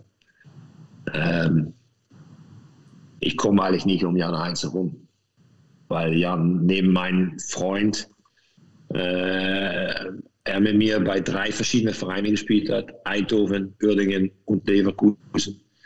Ähm, so viele Stunden mit ihm verbracht. In die Zeit in Leverkusen war ich mehr mit Jan als mit meiner eigenen Frau im Zimmer, im Schlafzimmer ähm, ja, das, das war schon sehr spezial. Und wir haben uns auch untereinander stärker gemacht.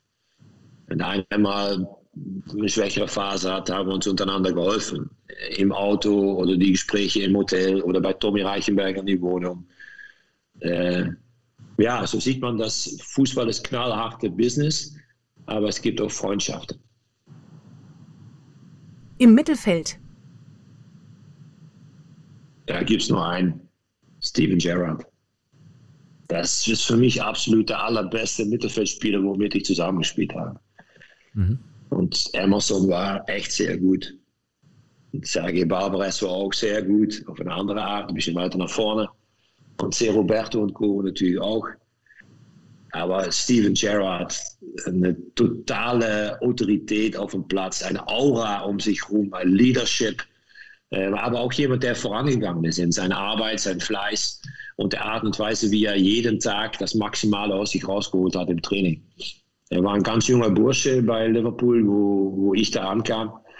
Und wenn du dann siehst, was er aus seiner Karriere gemacht hat bis jetzt und jetzt Meister geworden ist mit Glasgow Rangers in seiner ersten Trainerstation, ja, für so jemanden ziehe ich, zieh ich meinen Hut, weil äh, das ist absolute Klasse. Im Sturm. Äh, Ulf Kirsten. Äh, der Schwarte, äh, ein riesen Egoist. Mhm. Vor dem Tor hat er kein anderer gesehen und hat selber dann abgeschlossen. Und so muss ein Stürmer eigentlich auch sein. Ich hätte dann vielleicht links und rechts mal quer gespielt, Ulf nicht. Ähm, also dadurch war er auch gut. Wir wussten, wenn Hans-Peter Lehnhoff über rechts durchkommt und Ulf sprintet zum ersten Pfosten, dann haben wir schon die Hände in der Luft gehabt. Neun von zehn Mal war der Ball schon drin. Mhm. Äh, auch ein sehr fleißiger, harter Arbeiter. Äh, das System, was Daum wollte, ja, das war prädestiniert für ihn. Ähm, ja, ein, äh, ein, guter Kern, wo man nachher, am Anfang mussten wir uns ein bisschen aneinander gewöhnen, äh, weil ich aus Uerdingen kam und das Gefühl hatte, jo, ich habe auch schon einiges geleistet hier, ich kann äh, was mitnehmen.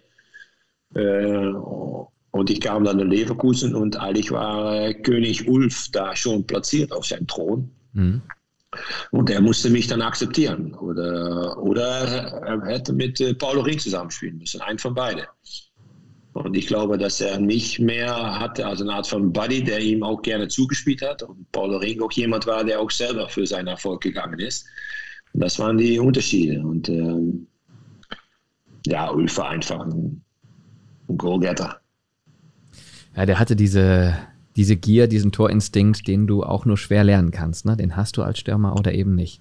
Und er hat ähm, ja eindrucksvoll gemacht, auch als äh, natürlich Torschützenkönig unter anderem der Fußball-Bundesliga und hat eben auch ja. eine Ära geprägt bei Bayern 04 Leverkusen. Ganz, ganz klar. Übrigens, äh, für alle, die jetzt äh, zuhören und vielleicht noch nicht so viele Ausgaben des Werkself Podcastes gehört haben, mit Ulf Kürsten haben wir natürlich auch schon gesprochen. Einfach mal schauen. So, lieber Erik, ähm, man weiß, du bist auch ein sehr lebenslustiger, lustiger Typ. Das, du kommst auch jetzt rüber du hast äh, Spaß bei dem, was du machst und ähm, bist sicherlich auch für den einen oder anderen Witz zu haben. Deswegen muss ich dich fragen, hast du einen Lieblingswitz, den du uns vielleicht auch erzählen kannst? Ah, ich bin nicht so der Witzenerzähler. Okay. Also äh, ich, ich kann gut an so einem Abend äh, irgendeinen Schwachsinn rauskramen. Aber ich bin nicht so derjenige, der jetzt, äh, der jetzt direkt einen Witz auf Lager hat und der sagt, bumm, jetzt hau ich den mal hier raus. Äh, tut mir leid, da muss ich dir ein bisschen enttäuschen. Aber ein geselliger Abend, ein paar Bierchen und dann äh, schön ein bisschen die Lieder mitsingen, die es in die Kneipe gibt. Oder Ballermann 6, äh, kannst du mich auch hinschicken. Da werde ich nicht verhungern, auch nicht verdursten. Okay. Und da werde ich sicher, wenn ich ganz alleine hingehe, mit 25 neue Freunde im Flieger nach Hause fliegen aber ich bin nicht ein Witzenerzähler. Das ist ja auch viel mehr wert, ne? dass man einfach Spaß hat und äh, dass man ähm, ja auch gerne mal äh, für den einen oder anderen Streich bereit ist, nach wie vor.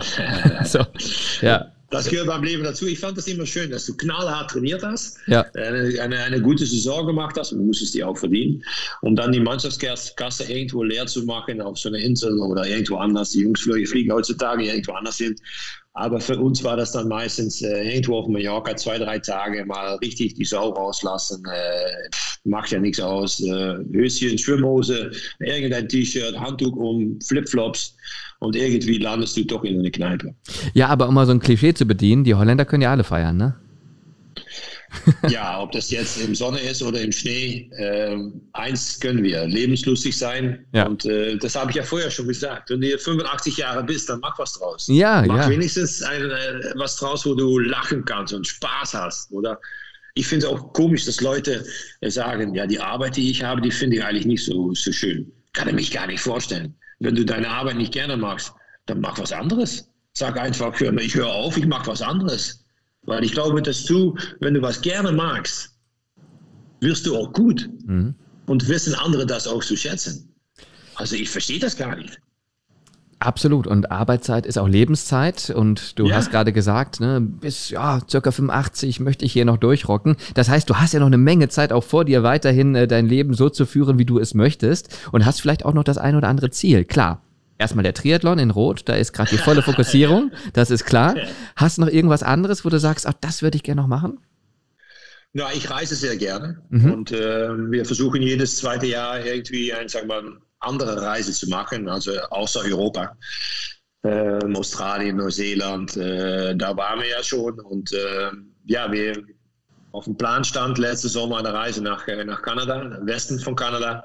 Äh, die Parks da überall besuchen, schön rumreisen, selber rumreisen mit, äh, mit, den, mit dem Auto, um dann nach Alaska zu gehen und mir da noch anzugucken, wie es jetzt noch aussieht. Und wenn es immer wärmer wird hier, wird es ja immer schwieriger, um da Eisbären zu sehen und solche Sachen mehr. Also ich, ich liebe es, ähm, die Welt anzugucken, andere Kulturen kennenzulernen, äh, anderes Essen, äh, Natur und äh, ja, das ist eigentlich der Vorteil, wenn du keine Kinder hast, dass du dir sowas besser planen kannst. Und äh, das machen wir dann auch. Ähm, wir versuchen das so viel wie möglich zu machen, also reisen. Ja, das, das, ich will noch sehr viel sehen von dieser Welt. Reisen, hast du einen Lieblingsort, wo du sagst, Mensch, alle, die jetzt zuhört, da kann ich nur empfehlen, solltet ihr mal hin. Muss ja nicht weit weg sein, irgendwo, wo du sagst, da gefällt es mir immer, da ist immer irgendwie schön und da komme ich immer gerne wieder hin zurück. Na, wir waren vor äh, zwei Jahren in Neuseeland. Und ich glaube, dass die Welt früher so war, wie es jetzt da ist. Mhm. Sehr relaxed, Natur, äh, grob. Ähm, Ursprünglich. Vom Gletscher bis Meer ist es, ist es nicht weit. Ja. Freundliche Leute und vor allem im, im Verkehr haben Leute Zeit füreinander. Äh, komm ruhig, fahr ruhig vor. Ja, ich warte noch mal kurz an die Ampel. Kein Problem, kommst, willst du über die Straße? Prima, geh mhm. ruhig. Auch beim Restaurants und äh, alle Leute so höflich und, und lieb, dass ich gedacht habe, ja, hier könnte ich wohnen. Mhm. Wird ja auch gerne mal als Filmkulisse genommen für Filme mit äh, viel Landschaft, ähm, ja. die Gegend in Neuseeland. Also es ich war noch nicht da, aber. Schön, ja. Ja, okay. Und, und sie haben auch noch richtig guten Wein. Sie machen auch noch herrliches Bier. Mhm. Man kann da gut essen. Das Klima ist akzeptabel. Also ähm, fantastisch finde ich das Neuseeland. Okay, das ist auf jeden Fall mal ein Tipp. Es ist, es ist sehr weit natürlich. Ja, ja, klar. Da fliegst du schon so ein bisschen. Von Amsterdam nach äh, Wellington oder was ist das dann die Hauptstadt? Ja, oder Auckland. Auckland. Ja, okay. Ah, gut. Spannend. Ähm, was hast du ansonsten noch so, wo du sagst, ähm, das ist mir wichtig, weil wir auch ja über zum Beispiel Erfolg geredet haben. Wir haben viel über Erfolg geredet. Was ist für dich Erfolg? Das würde mich noch interessieren. Ich glaube, das ist etwas, was du dich selber auflegst. Mhm. Nicht, was andere für dich bestimmen. Was für mich Erfolg ist, ist, ist, ist für andere vielleicht äh, Utopie oder ist äh, Wahnsinn. Mhm. Also dass äh, Erfolg ist, dass du selber glücklich bist mit das, was du geleistet hast. Mhm. Und welches Niveau, das ist eigentlich nicht wichtig. Und hast du ich glaube, dass du erfolgreich sein, kann, sein kannst auf Kreisliga-Niveau und dass du dabei sehr glücklich bist. Und du kannst auch erfolgreich sein auf Bundesliga-Niveau. Aber dann bist du vielleicht nicht glücklich, weil da so sehr Stress dazu kommt oder dass du da nicht mit umgehen kannst. Solche Fälle haben wir ja auch gesehen. Dann wirst du bezahlt für den gleichen Sportart, aber du kannst es im Kopf nicht irgendwie äh, einen Fleck geben. Und das ist, das ist äh, sehr komplex. Oder heutzutage werden auch sehr viele Jugendliche gepusht, um erfolgreich zu sein. Alle Sendungen heutzutage im Fernsehen dann fang, fangen sie mit 30, 40 Mann an und am Ende gibt es einen Sieger. Eigentlich ist das doch scheiße. Weil dann sind das 39 Loser. Das glaube ich nicht. Und so geben wir ein bestimmtes Bild ab. Mhm. Das heißt, selber für sich Erfolg definieren, nicht so abhängig machen davon, was andere ähm, dir versuchen, da einzureden, was Erfolg sei. Hast du ein Rezept dafür, ja. wie man zum Beispiel auch mit solchen Situationen umgeht, wie man da für sich Erfolg findet und dem nachgehen kann und realisieren kann?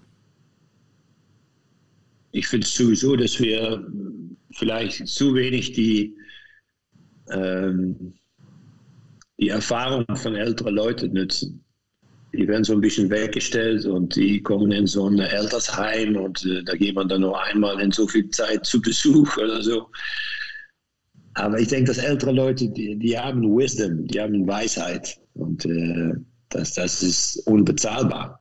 Auch in Firmen werden öfters Ältere so zur Seite geschoben, obwohl die eine Erfahrung haben, die junge Leute nie im Leben haben können. Mhm. Und ich denke, du musst das ausnützen. Und da früher saßen ja die älteren Leute noch äh, mit deren Kindern und Kleinkindern in, ein, in einem Haus zusammen. Und ich glaube schon, dass das prägt. Und dass du, dass du als kleines Kind sehr viel lernen kannst von, dein, von deiner Oma. Mhm. Und dass, dich, dass dich das dann auch prägt, um später andere Entscheidungen zu treffen oder dass du mal diskutieren kannst. Ja, einfach nicht auch immer versuchen, das Rad neu zu erfinden, sondern einfach mal genau hinhören, wie haben es die Großeltern gemacht und dann von dieser ja, Erfahrung und, profitieren. Und, und nicht denken, ja, Oma, aber das war früher so. Mhm. Ja, jetzt, wo ich etwas älter bin, äh, erfahre ich das auch, als dass mein Vater sehr oft recht hatte, wo ich vor 10, 15 Jahren gedacht habe, ey, halt euch dein Mund, Alter. Aber jetzt muss ich sagen, ja, hat, der, hat der alte Jacques doch recht gehabt. Ja, das bewahrheitet sich öfter, als man denkt. Das stimmt absolut. Jetzt haben wir über sehr viele interessante Bereiche aus deinem Leben gesprochen, über deine Philosophie des Lebens, über sportlichen Erfolg und auch Erfolg abseits des Rasens. Ähm, ich fand, das war ein ja, sehr gelungener Podcast, eine Folge, die mir persönlich sehr viel Spaß gemacht hat. Ich hoffe, für dich war es auch okay. Ja, ja, es ist ein Podcast, der sehr lang geht. Ja, stimmt. Ja, es ist äh, schon ein, ein Bundesligaspiel so ungefähr. Ja, wir nehmen uns Zeit für äh, unsere Gäste. Ja, ja, das ist, das ist sehr, sehr schön. Äh, deshalb war ich froh, dass ich mich den Tee genommen habe, um zwischendurch die Stimme mal ein bisschen zu ölen. Aber es ist, es ist schön, mal so, so zu sprechen, um auch mal ein bisschen so einen Vorgehalten zu bekommen von, ja, von einer anderen Seite. Und das, das, das, ist, das ist schön, dass du mal erklären kannst, wie, wie ich im Leben stehe, wie ich über bestimmte Sachen nachdenke. Und äh, ja, ich, ich finde, es ist nicht nur Fußball, es, es geht hier auch um, äh, um den Mensch oder wie ich denke. Und, äh, Absolut. Ja, das, das finde ich, äh, find ich sehr nett. Ja, danke. Das ist unser Anspruch. Und natürlich würden wir uns auch freuen, wenn äh, wir dich bald mal irgendwann wiedersehen in der Bayer Arena. Ist das realistisch? Gerne, gerne. Ich habe noch links und rechts noch ein paar Fans, wo ich noch ein bisschen Kontakt mit habe. Das sind mittlerweile alte Säcke geworden. Aber die kommen noch immer rüber zum Werksclub. Und äh, ja, ich glaube, ich habe doch ein oder andere Bier noch, äh, steht noch, eine Biermarke liegt noch da. Und die muss ich noch mal einlösen. Äh, abgeben, sodass sie einlösen, sodass ich da ein Bierchen für bekomme. Und äh, ja, ich hoffe, dass wir die Fans demnächst mal wieder im Stadion bekommen, weil ähm, langsam wird es langweilig. Und äh, wir haben alle die Schnauze voll und ich hoffe, dass wir bald ähm, äh, am Ende haben oder wenigstens, dass wir gelernt haben, mit Corona zu leben. Und dass wir da eine Lösung finden, sodass wir die Sachen, die unser Leben ein bisschen Farbe geben, ähm, dass wir die wieder machen können. Und das ist äh, Familientreffen, das ist äh, soziales Treffen im Stadion, im Theater, im Café oder Restaurant. Mhm. Ähm, ich hoffe, dass wir das bald wieder haben, weil ähm, es zerrt. Das stimmt absolut. Dann äh, freuen wir uns, wenn wir dich dann bald mal wieder sehen im Stadion, wenn es dann wieder möglich ist, in der Bayer Arena bei einem hoffentlich erfolgreichen Spiel, egal in welchem Wettbewerb. Und dann darf ich noch hinweisen darauf, dass wir die nächste Folge am 20. April senden, wieder mit einem spannenden Gast. Auch hier verrate ich noch nicht mit wem, aber da gerne wieder einschalten. Und auch diesmal machen wir es so, dem Gast gebührt das letzte Wort. Also vielen Dank von meiner Seite, Erik, fürs nette, offene, tolle Gespräch und äh, gerne deine letzten Worte an die Bayern 04-Fans. Hallo Fans, ähm, hier Erik. Ja, ich, ich, ich hoffe, ihr habt es genossen, die anderthalb Stunden. Äh, wir haben einfach geplaudert, so wie Männer das mal öfters machen in einer Kneipe oder in einem Stadion, über Fußball, über verschiedenste Sachen. Ich hoffe, es hat euch ein bisschen äh, Spaß gebracht. Mir hat es Spaß gebracht. Ähm, der Tag kann für mich jetzt äh, anfangen. Es ist kurz nach elf. Ähm, ich habe noch ein paar Gartenarbeiten, die ich machen soll für meine Frau. die mache ich dann auch gleich. Äh, toi, toi, toi, viel, viel, viel Erfolg mit dem Club. Äh, ich hoffe, dass wir wieder Anschluss finden an die internationalen Plätze da oben. Und äh, wünsche euch äh, sehr viel Gesundheit. Habt noch ein bisschen Geduld mit Corona und äh, hoffentlich sehen wir euch äh, ab August wieder in ein volles Stadion. Ähm, war nämlich das, das sehe ich sehr gerne und habe ich als Fußballspieler sehr äh, genossen. Also Leute, bleibt gesund, bleibt sportlich, bleibt vital und bleibt äh, Bayern 04 treu.